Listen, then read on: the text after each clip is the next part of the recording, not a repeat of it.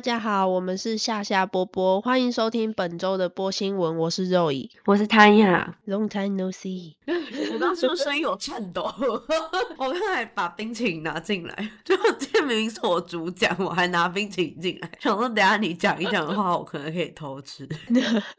等我讲的时候，可能已经融化。因为上个礼拜半价，哈根达斯我冲去买两包，还有那个吗？还有 Oreo。没有没有没有，这次没有 Oreo，我这次就直接买，因为哈根达斯我我们这边的窝里是没有单卖香草口味，不然我会买香草口味。对，而且因为我最近买了一个新的大水壶，就两公升。你哥每次看到他，他就觉得就是我疯了，因 为他就觉得我捧了那个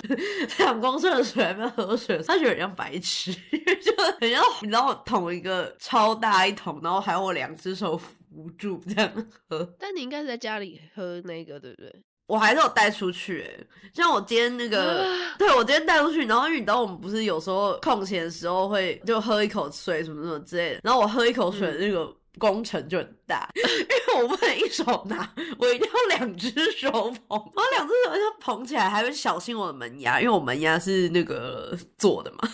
像我之前不是很少喝水嘛，就我可能用我们咖啡店的那个塑胶杯直接喝水。然后后来是二月份回台湾的时候，我有个朋友，他就送我一个就是什么 Luck and Luck，好像在台湾超红，就是哦呼吸管的那个水壶。我我看到，然后因为我本来就不太爱喝水，可是这种就是只要是不断使用的东西，我都不会拿来喝饮料。但是因为这个壶，我就间接的狂喝水。所以这一次我有个朋友回台湾呢、然后我就联系了上次送我的那个朋友，我就说，哎、你可不可以帮我买那个水壶？就是因为我这个水壶有点被我撞烂，毕竟我们咖啡店实在有时候手忙嗯脚乱，然后可能掉到地上什么的，就是有点小裂痕，我就很怕它有一天坏掉之后，我又开始喝很少，所以我说，哎、你就有没有办法帮我买一个？然后好险他嗯就是、哦有买到，可能下个礼拜我朋友就会帮我从那昆州那边往这里哦寄。赞呢，对啊，我因为我后来回来的时候就很后悔，为什么没有在日本买那个星巴克的膳魔师？嗯嗯嗯嗯，因为嗯好像星巴克不知道是不是只有星巴克，但是因为我只有看到星巴克，日本膳魔师卖好便宜哦，大概台湾的七折吧，嗯嗯嗯。就原价哦，他们的原价大概台币八百块左右。对，那个膳魔师打的，因为我之前有一阵子在星巴克工作的时候，我我真的超爱买那个膳魔师，因为很好拆洗。但缺点是我那时候买轻量瓶，它整的一砸的话就很容易不保温。嗯嗯，就如果嗯你是买一般的，不要买轻量型的那种比较细的那个圆柱体状的。你如果不是买最轻量型的，其实我觉得很耐用。对我真的很爱用。对，像你讲到星巴克膳魔师，我就想到星巴克以前我们在高中的时候，高中的时候星巴克超红的嘛，就是买一送一很多啊。那个 Seven Eleven 几点不是都送买一送一嘛？嗯，然后就是我有个朋友，他妈妈买了给他一个是保冷保热的那种，就是很普通的星巴克水便当的那种没有，就是往那个开口，那个时候的开口还是往上拨拨一个拨片上去，然后倒扣直接这样喝的。但是那个保冰效果真的很好，所以我朋友他就在家里面，然后把冰块装满，很冰凉的那种，有点像青草茶、冬瓜茶之类的，然后就带来学校，到下午还是冰的，然后对啊，就是上完体育课嘛，他就会分我们喝一口，我们就觉得他是神。因为我之前大学住宿舍的时候，都是在学校的时候，我就会接热水，全热水。嗯，然后这样子我，我晚上要喝水的时候，当我大概晚上或甚至就是隔天早上的时候，就会变温水，对，然后就觉得啊，这个温度刚刚好。因为一般我们住那个宿舍啊，我不是住宿舍，我之前是就是自己在外面租，就是学校旁边租。嗯嗯嗯，那为什么我没有热水壶啊？我不知道为什么没有，反正大学生没有来喝水。我那时候的方法就是在学校装热水，叫我明天早上就有温水喝。嗯嗯，对，所以我之前很爱，对我之前很爱买星巴克的保温杯，而且我跟你讲，你刚刚讲到 Seven Eleven 几点，对，我自己的亲身经历哦，之前 Seven Eleven 几点真的很多人会很贱的拿，就是不同档期的贴纸，然后混淆视听。他可能会十个哆啦 A 梦贴纸，然后这次可以买一送一嘛？你可能就是发现啊，感其中掺夹一个那个 Hello Kitty 的，超长，真的超长，所以我每次都是就是都很认真的确认，因为我超常被阴的，或是他们就会故意贴的，就是你知道不在那个格子里面。就少贴一个，对，先生只有九个哦，我这边还要给你收一个，就这一类的，超长的，很常会抓包，他们真的是好贼哦。很常跟我说谎。真的是很挑缸。现在星巴克已经不管有没有几点了，现在不是很长，就在那边有事没事就直接推。但我觉得现在的可能我们家附近那家啦，嗯。就男视角门市，哇，我就讲出来，但就没差，因为我们这边没有那个总部的人在听，因为他们真的每次态度都不太好哎、嗯，我姐之前去，然后就是那时候纸袋还没有收钱的时候，之前每次去，因为他们就会骑车去买嘛，买完之后他们就会说：“哎、可以帮我用纸袋包装吗？”然后就被店员 就责。然后我想说，干也太命了吧！我这里有几次去都是蛮臭脸，嗯嗯或者是我去了，然后他们有。买一送一活动，这个不是那个门市，可是我不知道，我也没有要参加，然后直接就给我两杯，啊，然后我想说，呃，可是我只有一个人的，而且我那时候点那个芝麻星冰乐，超好喝。可是芝麻杏仁豆腐星冰乐，我自己也喝不了两杯大杯吧。然后他就直接给我，然后我就说，哦，我没有买一送一耶。他就说，哦，已经装袋了。就就你知道那种有一种嗯 take it 波啊，take it 有有一种就是逼迫你要有朋友的感觉。但是 还好，我那时候跟我一个好朋友一起去，只是他哦原本没有要喝，他原本觉得就是太胖了，晚上十点才刚去完宁夏夜市，还要喝芝麻豆腐新冰了。然后后来想说，呃，好啊。然后我想说，诶，刚不是说很胖吗？现在刷刷刷，马上就喝完了。该喝的时候他还是会很认真。对对，不能放过。对啊，那我觉得现在可能服务业真的太难了啦，因为薪水也不高，然后虽然薪水有比较高，嗯嗯，但是根本不够活对啊，普遍来说，台湾人还是蛮有礼貌的，可是不可否认，就是刁民很多，尤其是这种大企业。对，像我之前就有遇过，有一个阿姨就拿那个大概一公升的杯子吧，然后点了一杯大杯的饮料，所以大概大杯饮料是四百六十 ml 嘛，嗯，然后他要叫我就把那个牛奶装到最满这样子，他点冰拿铁去冰，对。然后 我想说阿姨一一百六来点一杯大杯大杯冰牛奶啊，一百六买一公升的牛奶有点不划算，阿姨。真的，那时候婉拒，就说哦，因为这样子可能风味会比较淡哦，因为如或者是你要不要喝特大杯的，会多一个 espresso shot 之类的。然后阿姨就说，我就是要你不就装到最满。然后后来他就坚持，我就想哦，take it 了。真的是为了一个很没必要的多一点牛奶，然后来花一百多块钱。而且我们其实就是用瑞穗而已，我们没有用什么特别的小农品牌。就如果你真的想要，你可以去买瑞穗牛奶。嗯，马来西亚他们就有自己的想法，他们就觉得你把他杯子装满，就是可能就那一杯本来是一百四，但是其实他拿到一百四十二。对对对，好，那今天就快速的进入今天我来讲播新闻。好，第一则播新闻要跟大家讲的是前一个礼拜就是杀疯了，大家都很崩溃，因为澳洲一个龙头的电信公司在十一月八号凌晨四点零五分开始就通报了停电的情况，而且这个情况长达十三个小时吧，对，一直到晚上六点半左右。那这个电信公司 After 算算是真的非常大的，我觉得就是台湾的中华电信。就大家能想象吗？中华电信，你没办法打电话，然后你没办法连到这些，你也你没办法上网，十三个小时影响有多大？嗯，虽然十三个小时之后，Optus 就是恢复了所有电信的服务设施嘛，但是他们没有告诉大家为什么断掉，然后大家就想说，干，那这个断掉是你们被害，还是你们自己内部是什么问题都没有讲，然后他们只是说，我们现在只能告诉大家说，不是被骇客侵入，大家不用担心各自的部分。但他们之前不是才各自被外流嘛？是 Optus 对不对？就去年而已。嗯所以他们真的就补汤哎啦，因为他们大概这个中断呢、影响到至少有一千万个客户。嗯，为什么会这么多呢？因为就像刚刚说，他们是台湾的中华电信，所以很多的银行，比如说像西太平洋银行、西澳银行、联邦银行、澳新银行，甚至澳洲的税务局、内政部跟卫生局、什么毒物资讯中心，很多的医院，甚至连雪梨的机场都是跟他们合作的。嗯嗯，所以在整场的他们这十三个小时内，很多银行是直接基本就是关门，因为我什么事也没办法做，我没办法打电话，然后我没办法让大家付钱，因为他们的信用卡机是连那个网络的嘛，对，我没办法让大家付钱啊！难道我叫大家全部都付现吗？那银行嗯，就完全没办法，甚至连 Uber 也受了很大的影响，因为很多 Uber 的司机可能是用 Optus 的网络嘛，嗯他们就没办法上班。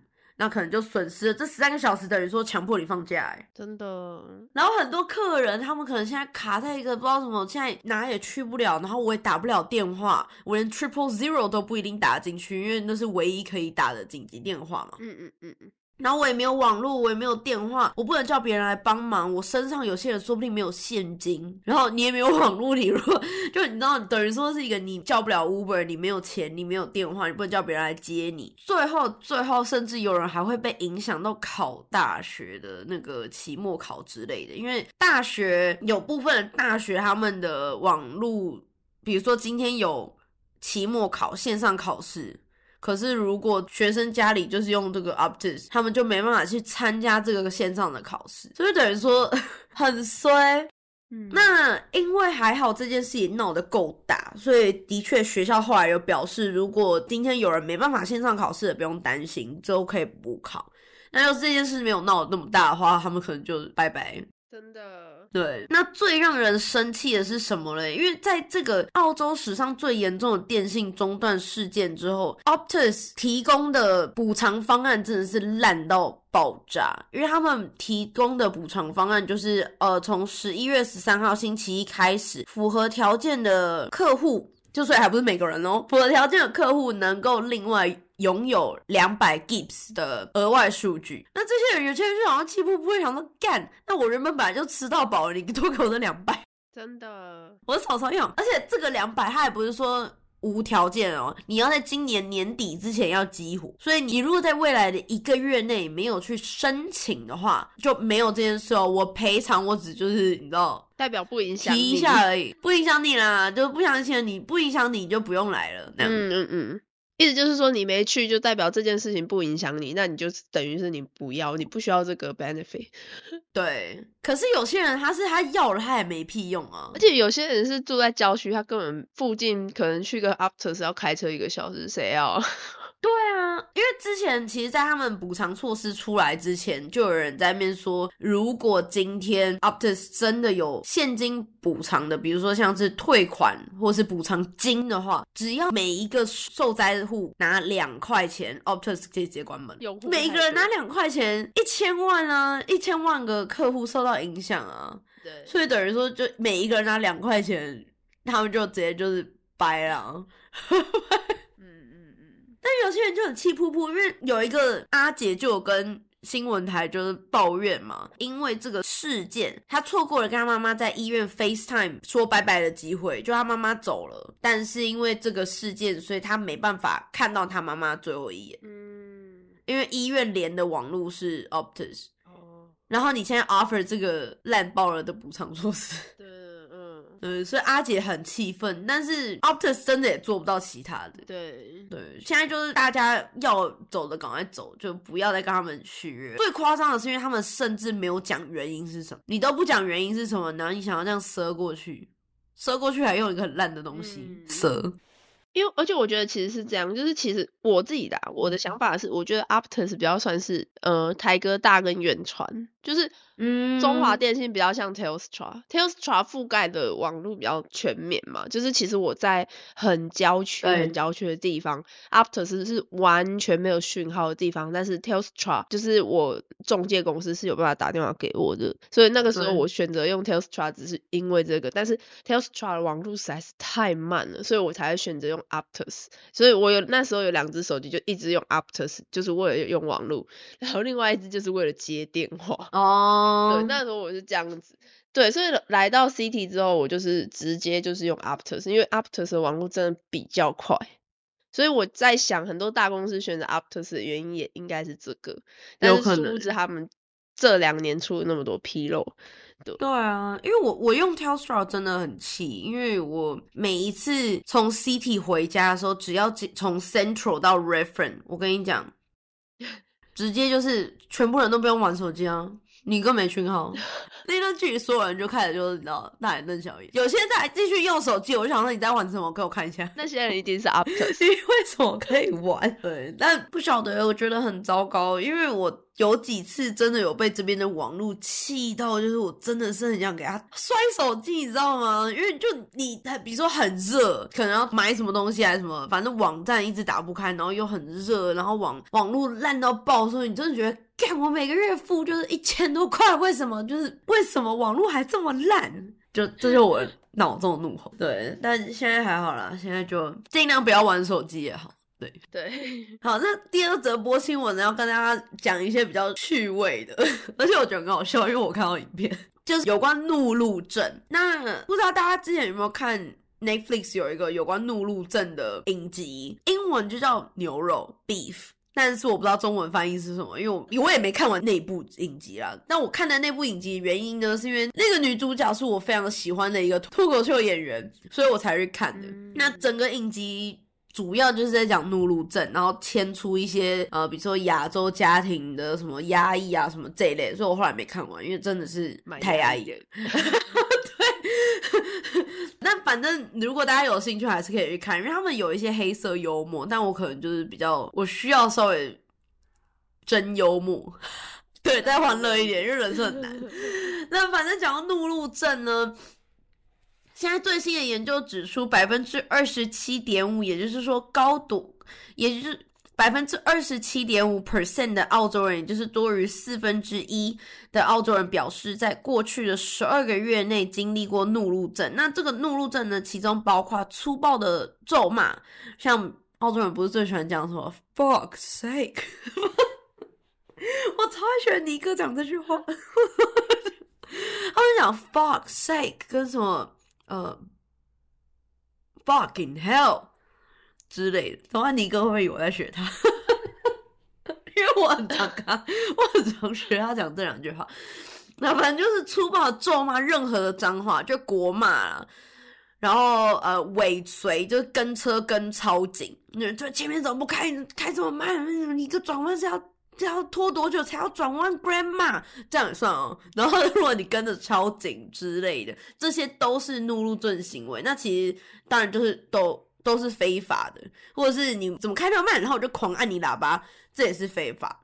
那由于调查有部分的地区，因为调查回复的数量比较少，像包括澳洲首都领地、北领地跟塔斯马尼亚，所以这三个地方是被排除在这个结果之外的。那我们就来看哪一个州是怒路症第一名。我们从第五名开始讲。第五名是南澳，南澳的话是回报怒路症数量最少的，在接受调查的一千个人当中，百分之二十二 percent 的人表示他们曾经经历过怒路症。第四名是西澳，那西澳的话其实跟南澳的票数还蛮接近的，西澳是二十四点五 percent，所以是逼近四分之一，所以这四个其实。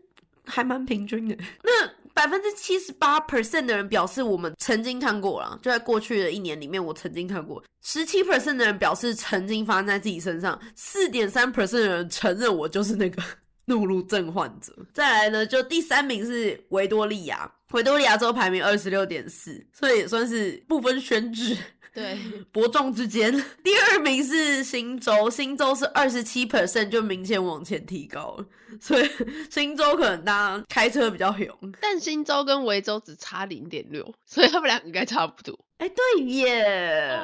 可能是因为突然从那个突然跳到二十七，觉得。高，但我目前我必须讲真的，可能是我们住的这一区比较东南区，所以我目前的确在这边，就维州这边的东南区看到更多的，没有到路怒症这么夸张，可能就是比较奇怪的驾驶方式。对，嗯，但因为我之前在雪梨是住市区，所以我觉得不太公平，就说不定我们到雪梨的东南区也是这样子，呃，西南区也是这样子。可能要去帕拉马塔，超级歧视。那我我真的有时候我觉得，在我目前我住在这边的想法哦，是我我目前在维州住在东南区的想法是，我觉得在这边怒路真是有迹可循的，因为每一个人开车都超糗限速八十，然后可能要开六十，就是你开八十，然后你是疯狂超车，或者是。可能阿姨们开车的时候，一个左转，然后都没有人也没有车，可他们就是先刹车，然后你知道缓慢的过弯，然后再就你知道这一类的，所以你有时候看到他们开车，你就觉得哦，为什么那个转弯怎么那么久？所以可能就会很生气。那新州因为我没有住过郊区，所以比较不理解。嗯嗯，那我们第一名昆州呢，是以三十二 percent 的压倒性获胜。嗯，但昆州我不晓得哎、因为我上次我之前去的时候，我就是疯狂的骑那个滑板车，那 个滑板车不要超快的，好像 不需要开车。这我就可以提个意见，应该也不算是我的意见，应该是算广大的澳洲 网友的意见。因为比方说看一些嗯什么车祸的新闻啊，然后我可能会稍微翻看一下底下的留言，底下的留言就是说，是不是又是好歧视，是不是又是中东裔的人在开车？但是大概有八成都会变成是这样，就是偏中东或者是印度的印度裔的澳洲人，然后发生车祸的几率比较高。但还好不是亚洲女生，刻板印象，刻板印对，象。虽然虽然我觉得我们亚洲女生也是也是排行在前面吧，可是我觉得亚洲女生，亚洲女生光走路的确是就已经有点难 难预测。这个这个小姐等下到底要往左走还是往右走？明明从我对面走来，我就看不出来。到底为什么要转弯？对，好，然后另外就是昆州，我知道怒路镇的部分，就是在我来的第一年，那时候我是去卡布丘，就是大家说的就是恐怖丘，然后嗯那个时候呢，我就给我们其中一个工头，他载我们上下班，然后那一天他是载我们出去采购，结果后来就是他是因为他的车是那个手牌，所以而且手牌又是那种有点像是小卡车，就是那种 van 的。就是可以放在八九个位置在后面，就是有点像是幼稚园娃娃车那个那个 size。嗯然后呢，他就是突然间手牌熄火了嘛，然后后来他就赶快要马上吹，就只是一秒钟，一点五秒，好，我们说一点五秒，然后后面的那个老先生就在叭叭叭，然后直接切换另外一个车道开过来说：“你到底会不会开车呢？”叭，然后就冲走了，然后我们就嗯，看太凶了吧，对啊，对这叫我就怒路症啊。而且这还是二零一八年，就是什么 COVID 啊，什么鬼都还没发生的时候，就是很久之前。然后我就那时候想说，有必要那么生气吗？看不出来是手牌吗？就是那种感觉。对，但其实这个研究有指出，年轻的司机比呃 baby boomers，就 baby boomers 就有点像是我们爷爷奶奶那一代的。嗯，战争潮后生下来的爷爷奶奶或者是爸爸妈妈那一代，对，就现在年轻人比较容易有怒路症，老年人可能，可是我觉得老人有时候也像你刚刚那个是老人吧？是是，那是老人，是老人。对啊，因为我觉得澳洲有些老人不知道赶去哪里。而且我对他的印象超深刻，他就是留那种白大胡子，然后很脏乱的胡白胡，对，就是白可能戴个，帽子，对，对对我完全能想，对就是那真是我完全能想象那个长相是什么。好，那反正既然都跟大家讲到怒路症了，就想说顺便跟大家分享一些我选出来的五个我觉得蛮有趣的澳洲交通小法规。对，就有趣型的。第一个是前阵子不是万圣节嘛，但其实，嗯在澳洲是禁止你穿万万圣节的任何装扮开车。因为他们认为，就是如果你的装扮，比如说你的假睫毛妆超浓，然后可能会影响到你眨眼瞬间，可能会影响到你的判断能力，或者是呃，比如说你有装一个超长的指甲，就是那种万圣节装扮那种很夸张的话，可能会影响到你打档或是这类的，所以他们是不让大家在万圣节的时候装扮开车的。那如果你被抓到的话，可能会罚两千块，高达两千块澳币。就是台币大概四万块左右。这么贵？对，因为他们会觉得你可能有可能影响你驾驶的时候视力或反应。但我可我可以理解，就是如果今天开对路上，然后我看到对面一个扮鬼修女，然后开车，我应该发疯。对啊，或者是你你那个就脸画一个狮子，然后对面可能就想说干啥小，然后就为了看你，你可能他可能对，转弯转错晚上，晚上你嗯如果看到就是对向车道有一个那个鬼修女，对哦这个是啊，不行哎、就影响他人，也有可能会影响自己。就衣服勾到啊，鬼修女衣服太长，出第二集吗？我们不知道哎、反正就是之前在那个公车站牌很多广告，就是都会有鬼修女的广告，然后就是一个很大一面的那种鬼一面墙，然后就会有鬼修女。每次走过去，我每一次都会被吓到，就是我即使每天上班，我都会我没看到哎、真的假的？你就知道我住的多远，完全都在那个市市区范围之外。哦，可能是因为你可能是搭火车，，对我都搭火 车，对对，然后每次搭火车很像死人一样。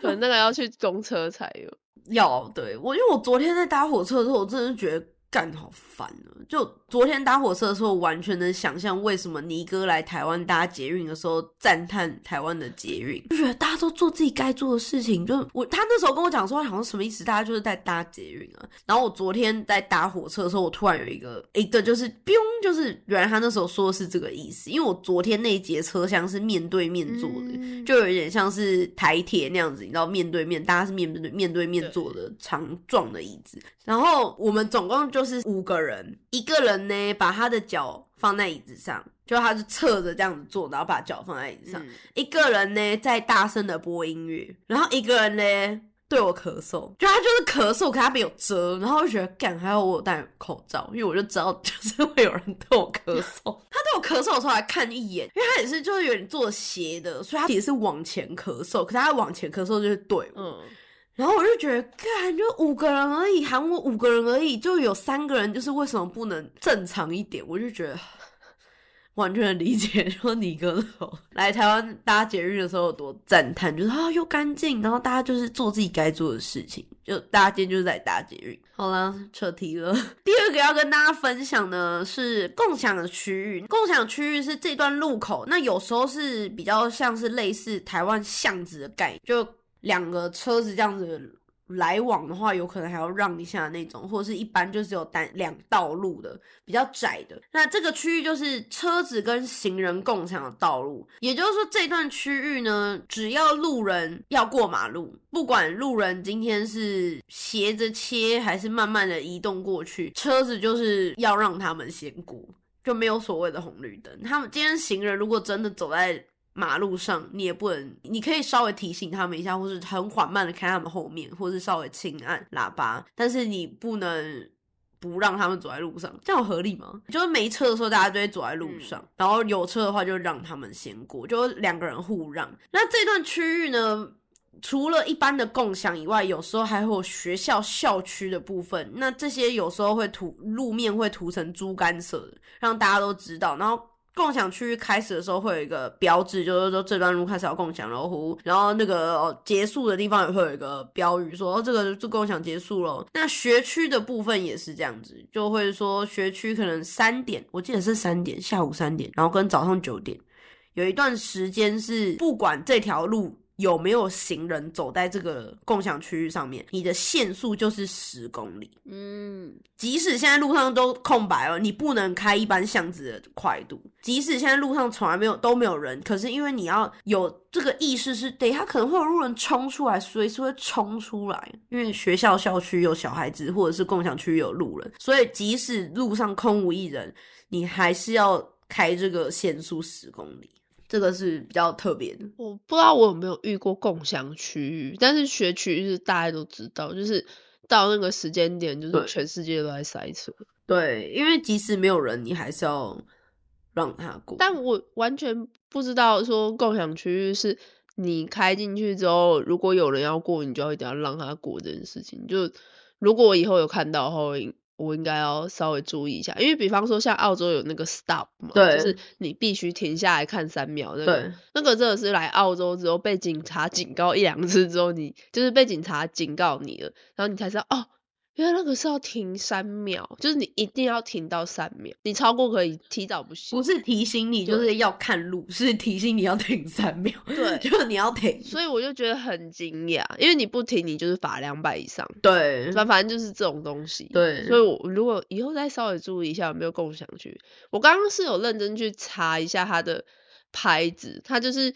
会写 share，就是共享分享，然后可是下面就是画人跟车，就是两个图标，但我不知道有没有遇过，感觉是有。其实一定要让人过这件事情，我觉得不管是不是在共享区域来讲，在澳洲还是算是蛮普遍。就是当然说红斑马线是一定的，嗯，可是一般来说礼让人的车还是大多数。对对对，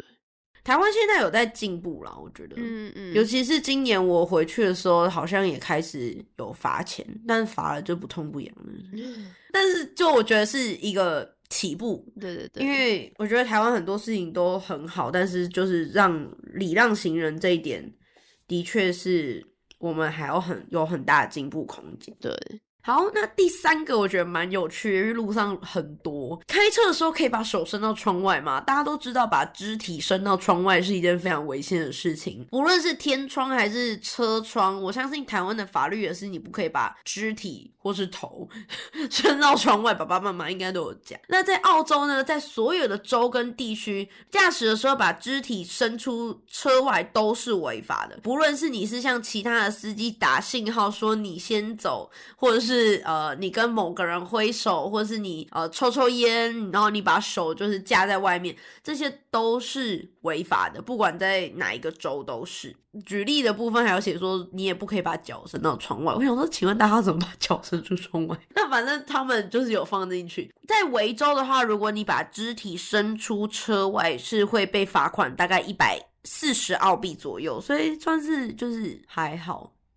嗯，不痛不痒。新州的话是将近三百澳币，罚的比较重，而且会扣三分。昆州的话大概就是三百澳币的罚款。除了这个之外，的确有一个灰色地带是，如果你手肘是放在车窗架上，就你手是跪在那个车窗那边，但你手的部分没有伸出去，这个是不会被罚。就如果有人恶意检举你，就比如说他就看到你手肘。架在那边，他就开始录音，然后他就开始录音，然后等到你手伸入窗外，他就拍照或者是之类。那如果除非这样，那就另当别论。不然的话，你手肘放在车窗上，车窗溃在那边的话是没有问题的，只是不能伸出车外。嗯嗯，对。台湾应该是也是违法的，但是没有什么人在抓。嗯，对。难怪我们小时候要把头伸出天窗都被拒绝，就很想伸天窗，真的，真的，真的。好，但第四个呢是，其实，在澳洲你只能在有必要的时候才能按喇叭哦。如果在不必要的时候按喇叭，其实是违法的，尤其是在新州会被罚款三百块澳币左右，因为他们说你是非法使用警告装置。好像也合理，可是真正有被罚的，好像也不多。过去五年之内有八百多名司机受罚款，所以不算多。因为我相信大家很常按，就所以 这么多人按，只有八百个人被抓到，算是比例蛮少的。嗯那这边就有一个陷阱题跟大家分享。假设我今天开在路上，然后我看到哎，Zoe 在对面，我就想要跟他打招呼，又不能大喊，所以我就对他按喇叭，然后把手伸出去窗外说 Zoe 这样子。这样子的话，我会面临两张罚款，就两张罚单。如果我这样子做的话，就是两张。因为不必要使用喇叭跟警告装置，开出第一张是三百五十块澳币，把手跟手臂伸出去窗外还挥手，被罚款三百五十块，乘客扣零分。就我如果后座有人的话，我们就不会被扣分，但是我要被扣三分，因为把肢体伸出车外。所以我这个跟 Zoe 打招呼的这个部分呢，我是被罚款了七百块澳币左右。就大家不要乱打招呼。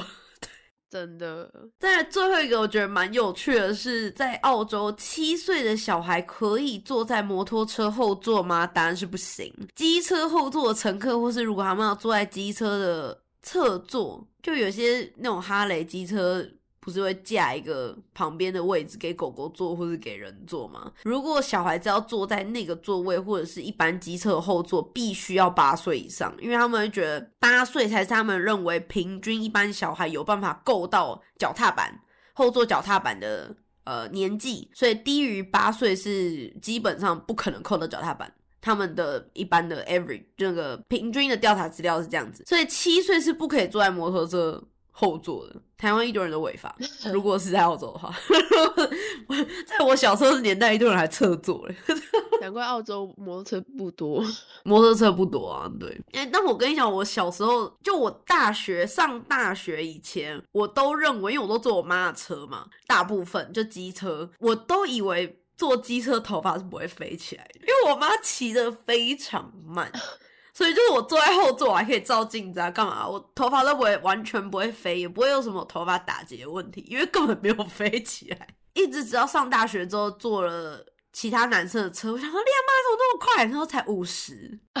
就五十，我想说，他说没有很快，就五十六十而已。然后就真的吓就屁滚尿流，我就回去我妈说，你平常到底都骑多少？我妈说大概三十。我妈说她平常骑三十，如果要赶红灯，就是这个红灯快要过，要赶红灯的话是四十。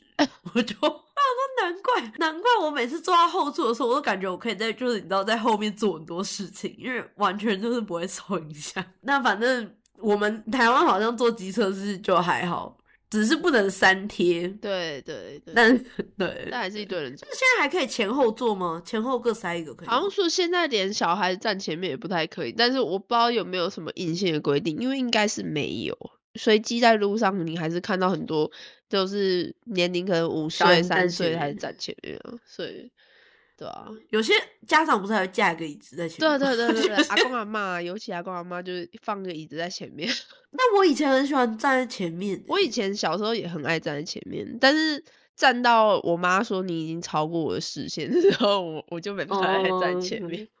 因为我觉得站前面感觉好像有第一道风，就是一个小时候就特别喜欢那个第一道风。对，而且我妈要骑很慢，所以那个风又不会太大。就有一种 第一个微风的感觉，对。那这里就跟大家分享五个跟台湾比较不一样，我觉得蛮有趣的交通小法规。对。